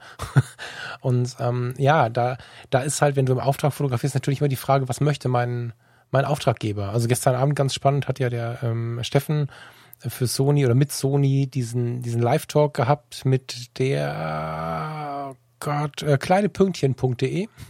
Hm, Janine heißt die, Janine, glaube ich, ne, ja. Ähm, und die sagt, ich mache ganz spannende Kindergartenfotografie. Man kann beim Steffen die Tage das Ding abrufen, wenn ihr da Interesse dran habt. Ähm, tatsächlich mal was Spannendes zum Thema Kindergartenfotografie. Es geht, das äh, war da Thema. ähm, die hat äh, im Live-Talk gesagt, ja, ähm, wenn du, wenn du fotografisch agierst und nicht völlig aus diesem Grundkonstrukt rausgehst, was immer da ist, hast du immer das Problem. Wenn du halt ähm, ähm, die Kinder so fotografierst, dass immer alles drauf ist, kommen die Eltern, die sich mit Fotografie beschäftigen und stellen die Frage, was das für eine komische Bildgestaltung ist. Wenn du die Haare aber anschneidest, weil in dem Porträt, was du gerade machen möchtest, einfach es besser aussieht, wenn du dann einen Schnitt reinsetzt durch irgendein Körperteil, äh, ne? nicht durch Gelenke, sondern also wir kennen ja wahrscheinlich alle mehr oder weniger die Regeln, die funktionieren und die nicht dann kommen aber auch Eltern und sagen, also die, sie hat eine Mail vorgelesen oder zitiert, wo irgendwie sowas drin stand, wie wenn das ihr Ausbildungsstand ist, dann würde ich sie bitten, also so richtig unverschämt auch. Fand ich ganz spannend, dass selbst da solche Aggressionen aufkommen. Das ist aber auch gleichzeitig die Frage, ne? Was will denn ähm, mein Gegenüber von mir? Weißt du, das ist ja eigentlich so die, in der, in der Reportage, die keine freie Reportage ist, da muss es dein Stil sein, wie ich finde. Das ist gar nicht so wichtig. Aber bei der Hochzeitsreportage musst du deinen Stil immer so ein bisschen mischen mit dem, dem du gegenüberstehen hast, weil die dir einfach Geld dafür geben, so, ne? Das sage ich ja zum Beispiel in meinen Porträts immer. Wenn ich die mache, da ist immer ein Moment drin, wo ich so, ich sag mal, ganz stinknormale, langweilige Hochzeitsporträts mache von einem Brautpaar. Hier Dreiviertelansicht, also bis zum Oberschenkel, so Cowboy-Ansicht, hm. wo die nett in die Kamera lächeln, beide hergucken, vor einem einigermaßen nach seinem neutralen Hintergrund einfach damit ein sauberes Bild da ist. Und das sage ich auch immer so, dass ich halt ähm, die Tanten und die Omas und was weiß ich wer aufs Regal stellen kann, die genau dieses Bild wollen. Weil ich weiß mhm. genau, wenn ich dieses Bild nicht liefere, habe ich mehr Probleme, als wenn ich mir einfach kurz eine Minute nehme, um einmal das Bild zu machen. Das müssen die dann, dann nie wieder anschauen, das Brautpaar im Zweifelsfall.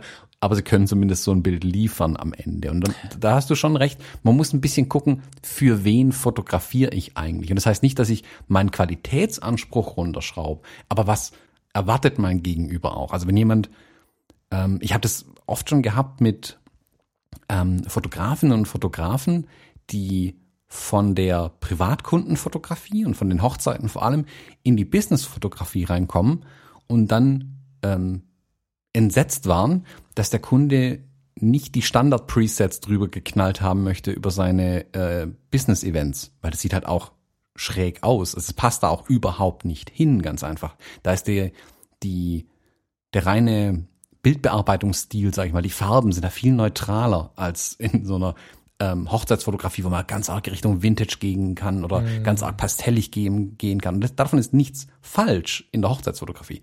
Im Business-Kontext erwartet es zumindest erstmal keiner. Wenn man Kunden findet, dass wenn jemand aus dem Bereich kommt, dann passt es vielleicht auch wieder, aber die Kalle Müller Blechbieger GmbH, die fängt halt mit Vintage Boho-Style nichts an. Das ist einfach, dann hast du was falsch gemacht. Ähm, und da muss man sich einfach bewusst werden, äh, was mache ich auch da in, bei so Kleinigkeiten nachgelagert, wieder Bildbearbeitung auch schon. Nicht unbedingt, äh, klar, vorne auch schon, aber auch hinterher. Also wie sehen die Farben tatsächlich aus am Ende? Mhm. Ja, also ja, da muss man muss schon, es hilft, wenn man viel Übung hat auf jeden Fall.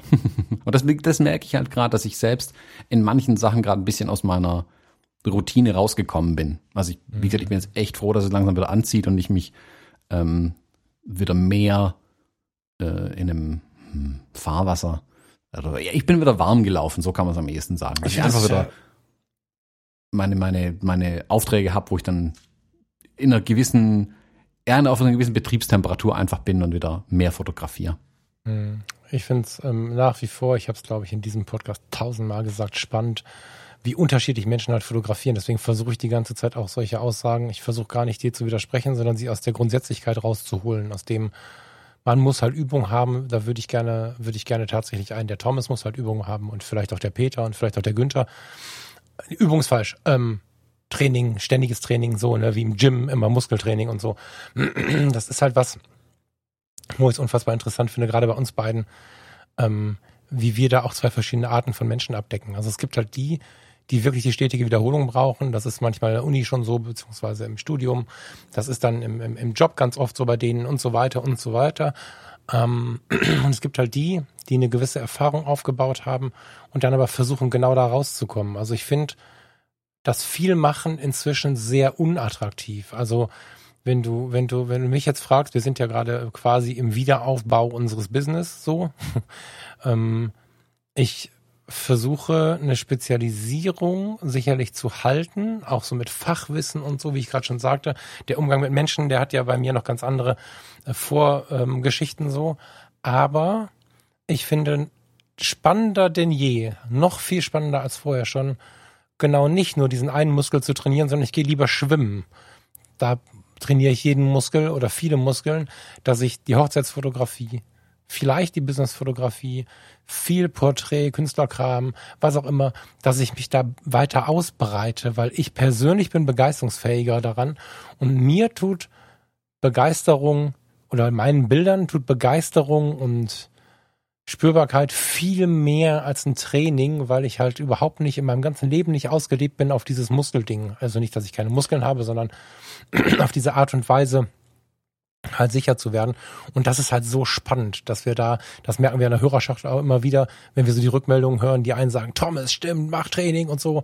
Und die anderen würden jetzt sagen, ja, genau, ich will gar nicht immer das eine machen. Ich muss äh, mir vier, fünf Bereiche aussuchen und in denen bin ich dann halt stetig und lebe durch die Abwechslung das liebe ich halt tatsächlich so als ähm, ja auch Verständniserweiterung, um zu verstehen, ja, was machst du in deinem Alltag? Was macht der Fotograf, der mir davon erzählt im Alltag? Ja, also ich würde gerne so ein bisschen in, das mag der Falk, das mag der Thomas, das mag der Peter, das mag der Günther und nicht in dieses, das mag Mann, weil die Gefahr besteht, wir sind ja hier quasi wie eine kleine Radiostation, dass wenn ich erzähle, ein Bild muss spürbar sein, weil und ich darf nicht zu viel oder man darf nicht zu viel machen, weil dann kann man sich mehr spüren, kann ich Leute genauso verunsichern wie wenn äh, wir sagen, äh, man muss jede Woche eine Hochzeit fotografieren, sonst kann man das nicht. Ich habe hervorragende Hochzeitsfotografen gesehen, die zwei Hochzeiten im Jahr machen. Also da würde ich einfach weniger generalistisch sprechen wollen. Aber ich neige dazu auch, ist mir gerade nur aufgefallen. Hm. Ja. ja. gut, du, du trainierst ja einen anderen Muskel eigentlich genau genommen durch eine Wiederholung. Du bleibst halt ständig nah am Menschen. Also ich könnte dich damit jagen, wenn du auch nur zweimal im Jahr vermutlich irgendwie Produkte fotografieren müsstest. Ach also, ich auch, kommt die Produkte an. Will ich schon machen, aber nicht so viel, genau hast du recht. Ja, aber ja. Also du trainierst halt den Muskel Kommunikation tatsächlich sehr viel in deiner Fotografie. Und das ist aber genauso. Also wenn du jetzt, keine Ahnung, ein Jahr lang nicht mehr mit Menschen sprichst und fotografierst, kommst du ja auch aus der Übung. Das ist eine interessante Sichtweise, Thomas. Da habe ich noch gar nicht drüber nachgedacht. Ja, ja. Also so ja, stimmt. Ich, äh, hast du recht. Ich trainiere äh, nicht nur mit der Fotografie, ich trainiere an allen möglichen Fronten die Kommunikation auch während der Fotografie, aber immer. Vielleicht ist das einfach mehr der, das Hauptaugenmerk und am Ende fallen dabei die besten Fotos raus, die ich jetzt machen kann. Also ich persönlich. Spannend. Ja, also hat ja auch jeder seinen eigenen Weg. Wie gesagt, also es gibt Leute, ja, genau. die brauchen ganz klar formulierte Lichtsets, die sie wirklich aufgeschrieben haben, sonst geht's nicht.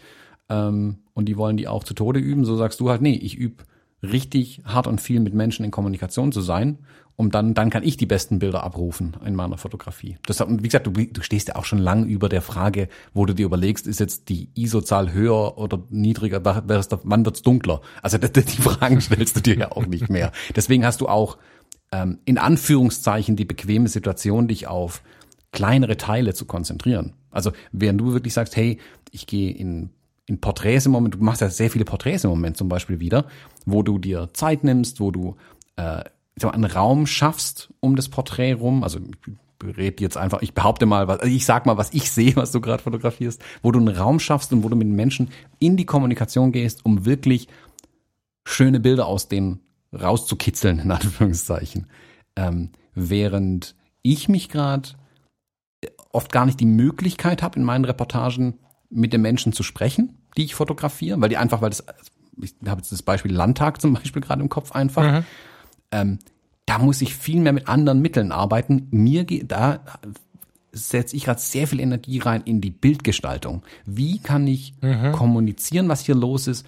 Ohne dass ich irgendjemandem auch nur die geringste Anweisung geben könnte. Und ich habe null Einfluss auf die Gesamtsituation. Ich kann mit denen nicht sprechen, ich kann nichts kontrollieren, ich kann gar nichts machen, außer meine Bildgestaltung. Und den Muskel trainiere ich. Und da merke ich, da komme ich jetzt gerade wieder in Übung, dass ich das schneller wieder abrufen kann. Also es sind beides, glaube ich, einfach Teilbereiche der Fotografie, wenn man eine gewisse Stufe erklommen hat, hat man einfach die Möglichkeit zu sagen, okay, welchen Teilbereich gehe ich jetzt nochmal verstärkt an? Wo will ich jetzt noch mehr Energie reinlegen? Und da ist dann, da gibt's kein richtig und falsch, weil da muss jeder auch sein Ding irgendwie finden, glaube ich, wo man dann sagen kann, was macht mir in der Fotografie tatsächlich Spaß? Und das ist, wie du sagst, mhm.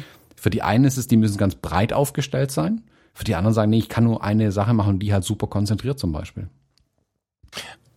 Ja, Punkt, also voll. Genau, also damit sind wir jetzt auch voll im Konsens. Ich hatte gerade ein bisschen das Gefühl, dass wir so irgendwie miteinander irgendwie unbewusst betteln und das wollte ich jetzt äh, irgendwie nicht. Ja. Ja, ja, genau. Und diese Individualität ist halt auch so super spannend. Also das, deswegen versuche ich so einen kleinen Zettel, wo ich immer mal so ein bisschen drüber nachdenke, was, was Kommunikation wieder auch so im Podcast vielleicht anders sein sollte. Ich hatte eine Phase, da war ich eher zickig, weil ich mit mir unzufrieden war. Ich hatte eine Phase die, eine Phase dort und im Moment ist es so ein bisschen das, dass ich gerne ein bisschen mehr ins Mann äh, also eben nicht ins Mann, sondern ins Individuelle gehen würde, weil, oder wollen würde, weil ähm, passend übrigens zur Episode FTG, die jetzt kommt, fällt mir gerade dabei auf.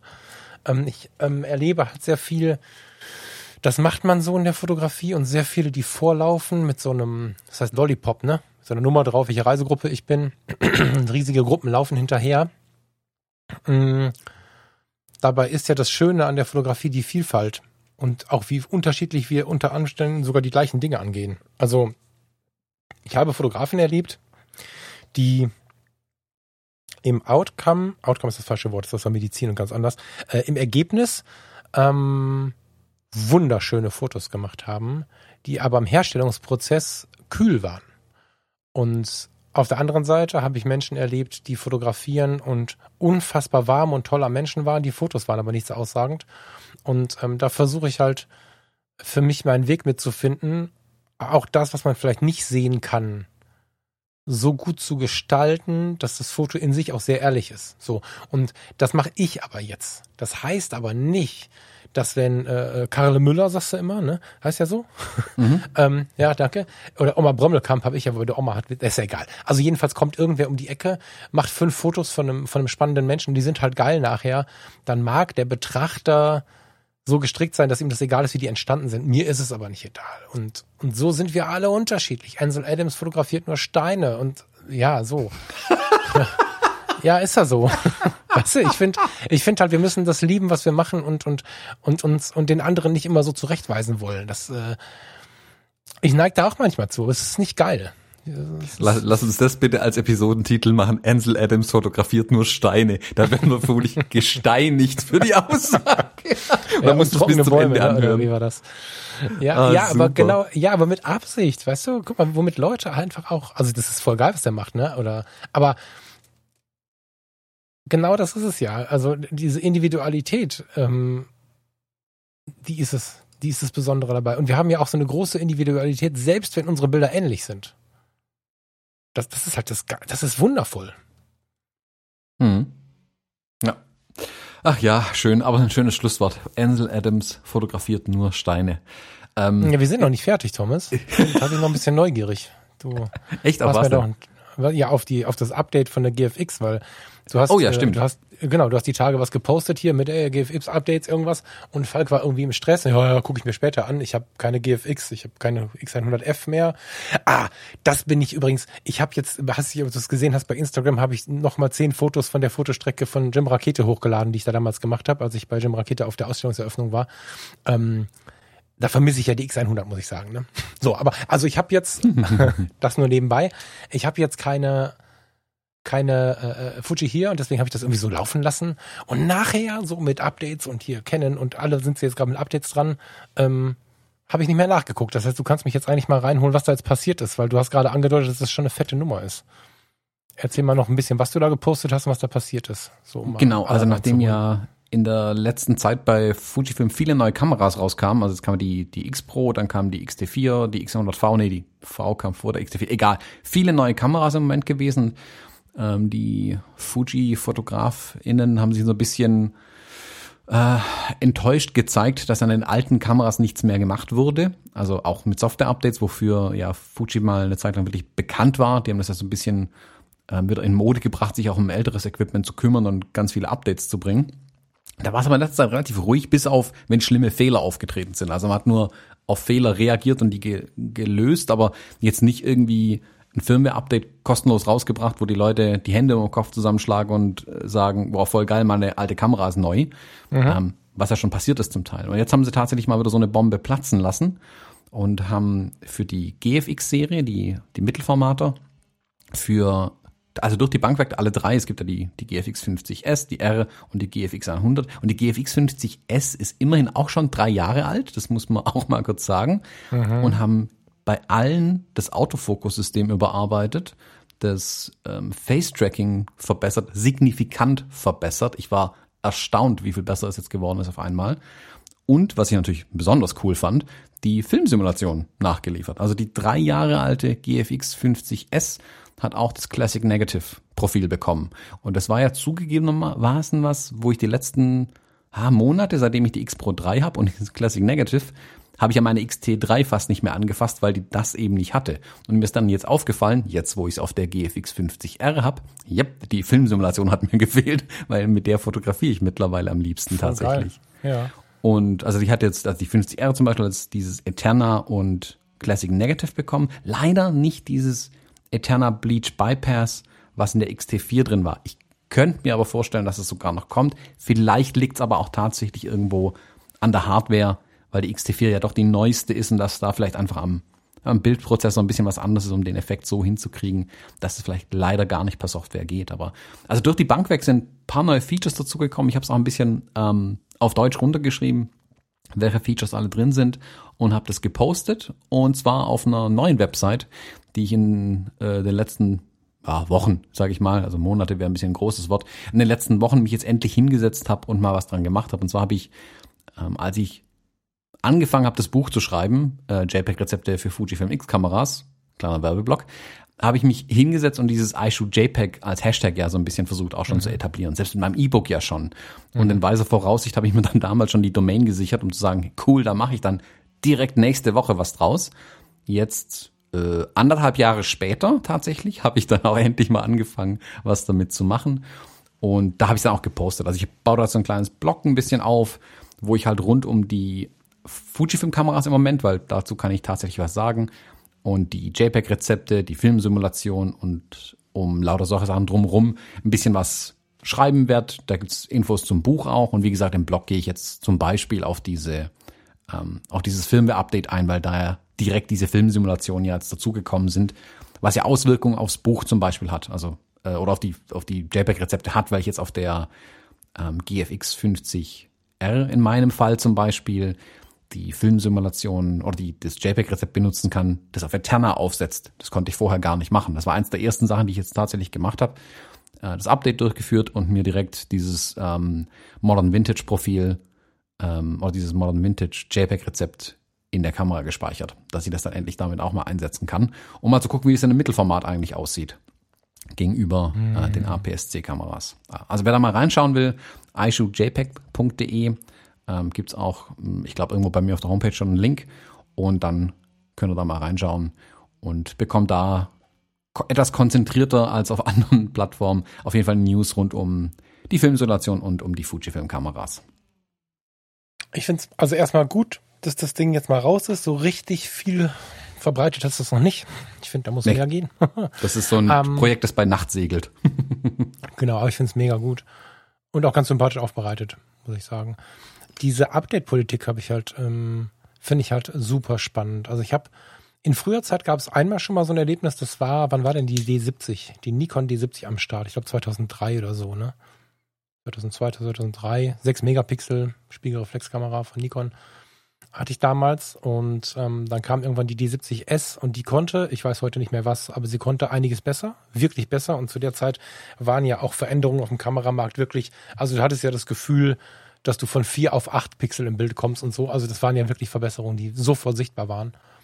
Und ähm, da gab es ein Update von Nikon, was aus jeder D70 eine D70S gemacht hat, weil man, weil man halt in dem S nur in Anführungsstrichen nur ein sehr großes Firmware-Update gemacht hat. Und dann haben sie das aber halt zur Verfügung gestellt für alle. Das war also wahrscheinlich so ein Testballon damals und da sind die Leute völlig drauf abgegangen, weil du konntest dir eine gebrauchte, etwas ältere Kamera kaufen, ein Update machen, hat es was Modernes. Und das ist ja jetzt mit der GFX irgendwie ähnlich, ne? Also wie alt ist die älteste GFX, die das, mit der du das machen kannst? Drei Jahre jetzt.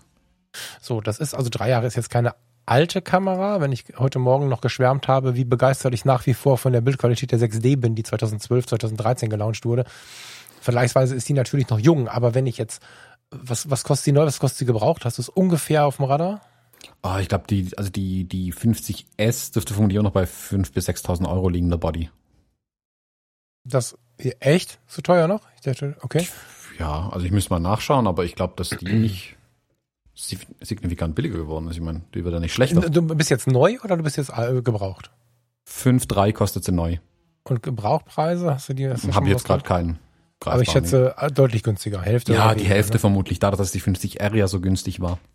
So, und wenn du jetzt dir überlegst, ähm, dass du die Kameras, die älteren Kameras relativ günstig kaufen kannst und sie dann aber durch die Firmware-Updates so gut aufrüsten kannst, ähm, könnte man jetzt glauben, das macht ja den Neukauf kaputt. Auf der anderen Seite ähm, gibt es aber viel mehr Leute, glaube ich persönlich, die sich dann in so eine Marke, an so eine Marke rantrauen irgendwie. Bei Canon ja auch. Das war ja früher nie ein Thema, sowas.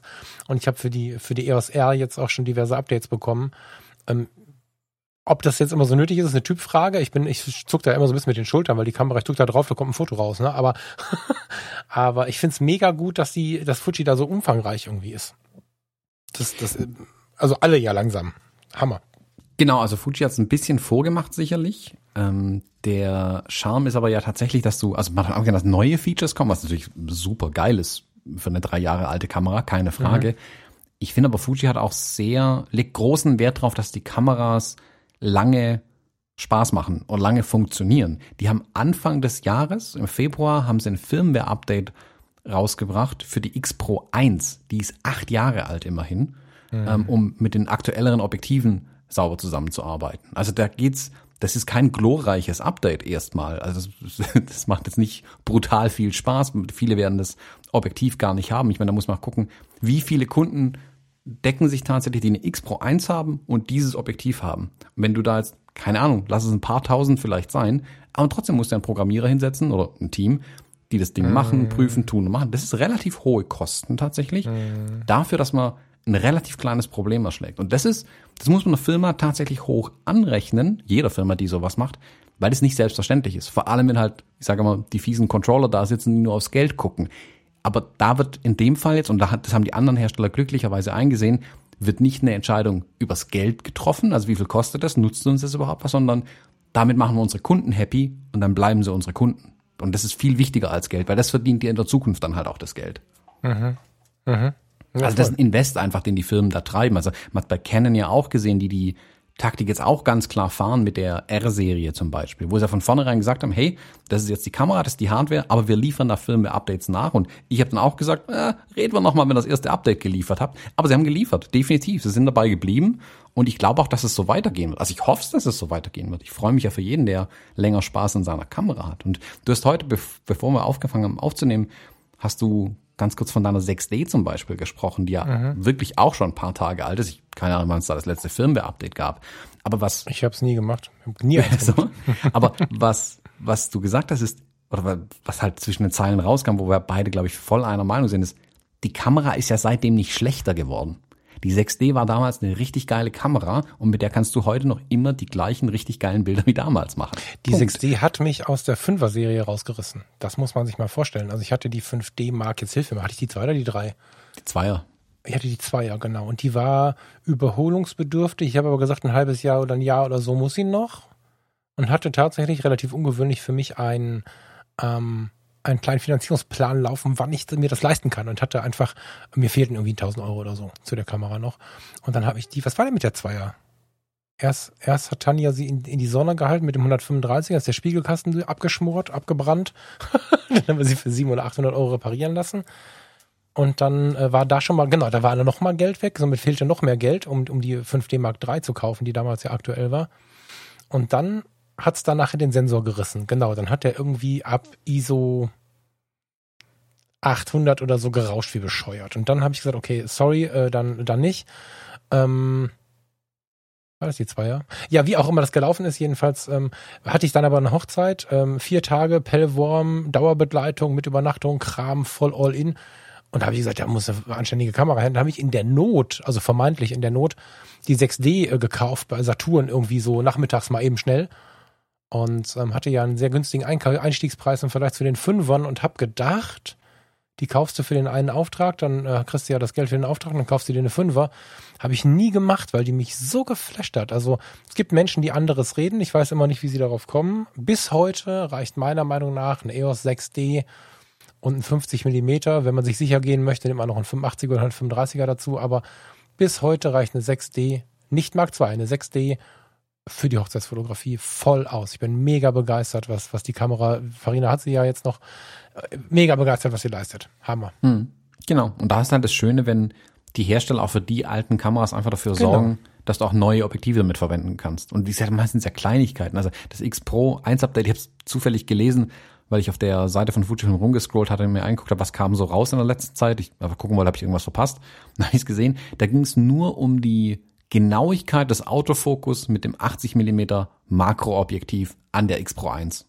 Mhm. Und du kannst mir erzählen, was du willst. Das können nicht viele Menschen sein, dass, denen das aufgefallen ist. Also ja. das ist eine Kleinigkeit, aber sie haben sich halt die Mühe gegeben. Und ich, ich hoffe, dass die, also meine Hoffnung ist, dass die Kamerahersteller das Potenzial darin erkennen, was Kundenpflege, und das ist Kundenpflege, nichts anderes, was diese Kundenpflege für positive Effekte haben kann, dann auch finanziell. Weil ein Kunde ist natürlich viel mehr willens, sich eine teure Kamera zu kaufen, wenn er weiß, er muss nicht in zwei Jahren eine neue kaufen, hm. sondern er kann die lange verwenden und vielleicht neues Glas dafür kaufen, woran die Hersteller hm. ja auch verdienen und das längerfristig deine Kunden. Weil ich glaube, die, die Zeiten, wo sie die brutale Masse verkaufen an Kameras, ist halt vorbei und jetzt müssen sie halt einfach ihr Geschäftsmodell ein Stück weit überdenken und ich glaube, dadurch, dass es alle jetzt machen, kann es nicht so verkehrt sein. Und wie gesagt, aus Kundensicht finde ich super. Also ich bin ja nicht mit Fuji verbandelt in irgendeiner Art und Weise, aber das wäre auch mein Anspruch. Also ich habe früher auch Produkte gehabt, die per Software-Update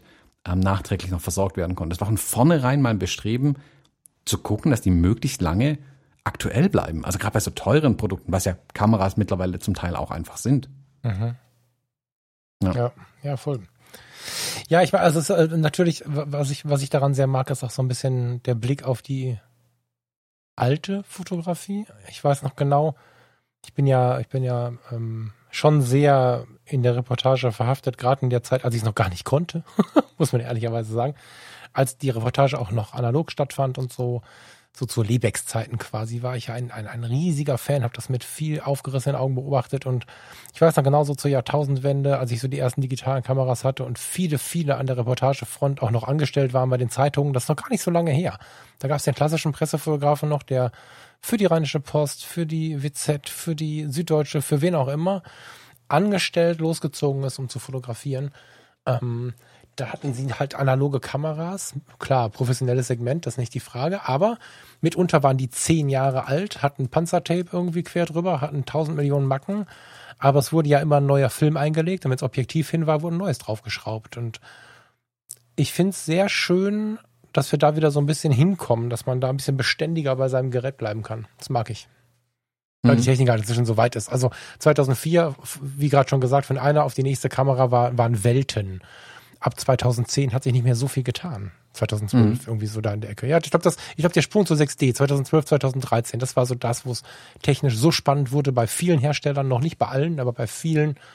Hammer. Die XT1 kannst du bis heute benutzen. Bei Fuji. Mhm, klar. Ja, die ist nicht schlechter geworden seitdem. Bisschen jünger. ja, ja, genau. ja, voll gut. Ja, ja, schön. Ja, ich glaube, die Kameras sind einfach, oder die digitalen Kameras, so muss man sagen, sind als erwachsen geworden ein Stück weit. Also schon mhm. seit vielen Jahren eigentlich. Und ich glaube, deswegen müssen auch die Hersteller überdenken, was sie machen. Also es, wie du sagst, während 2004 nach sechs Monaten die Technik hoffnungslos veraltet war, in Anführungszeichen, weil die neue so viel besser war, ganz einfach, tut mhm. sich jetzt halt im halben Jahr nicht mehr so viel. Also in Details, die aber nicht mehr für alle relevant sind. Also, keine mhm. Ahnung, früher ist halt, war ein Sensor, ein halbes Jahr später war die Sensortechnologie so viel besser, dass es keinen Sinn mehr machte, mit den alten Kameras zu fotografieren. Während es ja. heute nicht mehr diese diese Sprünge sind. Das sind nur sehr kleine Schrittchen, wenn überhaupt noch Schrittchen. Sieh jetzt die ja. XT4 zum Beispiel bei Fujifilm, die den exakt gleichen Sensor der XT3 hat, der auch schon wieder anderthalb Jahre alt ist. Und es hat sich keiner drüber beschwert. Also, das ist ja das Schöne dran. Es beschwert sich auch keiner mehr drüber, dass da ein Ja. alter, in Anführungszeichen, alter Sensor drin ist, weil der völlig ausreichend ist. Es braucht nichts Neues im Moment. Hm. Gut. Ähm, Falk, wir haben festgestellt, dass Ansel Adams nur Steine fotografiert und Absolut. Firmware-Updates gut sind. Und dass du zu hektisch Frage- bist und nicht zu entspannt. Bitte? Und dass du zu hektisch und nicht zu entspannt bin, ja. Ja, stimmt, stimmt. Und ähm, ja, jetzt ist die einzige Frage, die sich mir jetzt noch stellt, ist, was sagt Ansel Adams zu Firmware-Updates, aber das werden wir vermutlich niemals rausfinden. Nee. Und deswegen würde ich sagen, sind wir heute durch. Ich mache mir jetzt noch mal einen Kaffee. Ich auch. Ähm, den vierten dann bei dir heute, oder? Äh, ja. Den vierten Sehr kleinen, also die zweite Thomas-Tasse. Also ja, dann, dann sind wir ja gleich auf gleich. Falk, in diesem Sinne, bis nächste Woche. Tschüss. Bis nächste Woche. Ciao, ciao.